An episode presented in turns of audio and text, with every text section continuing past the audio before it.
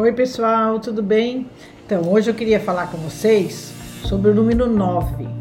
O número 9 é um número muito auspicioso para o Feng Shui e as consultas e as orações, os mantras, tudo que a gente faz no Feng Shui, a gente faz com o número 9, tá?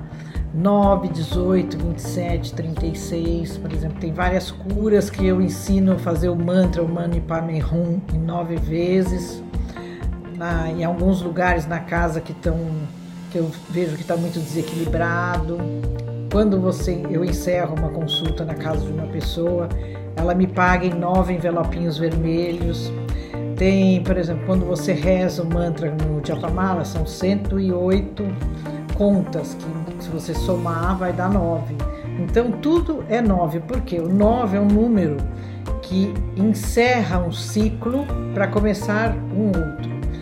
E agora, como nós estamos vivendo numa, numa época de um ciclo novo, que nós outra coisa, mudar na sua, no seu home office, onde você trabalha, todos os dias, vai lá e muda a cadeira de lugar, troca a cadeira, ou troca a mesa, ou vai na sala, em vez de trabalhar sentado na, na, mesma sala, vai em outra sala, é, vai lá fora, senta na, na varanda, se for apartamento.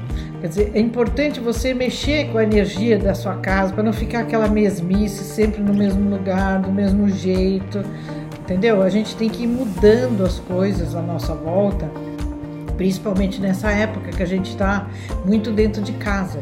Abre a casa sempre de manhã, deixa entrar o ar e tudo, e sempre faz, muda as coisas com múltiplo de 9, ou 9 coisas, ou 18 coisas, ou 27, ou 35, porque o 9, como eu aqui, ele encerra um ciclo para começar um novo, para a gente já trazer boas energias para um novo ciclo, para uma nova história, tá? Então era essa dica que eu queria dar para vocês hoje, tá? Fiquem bem,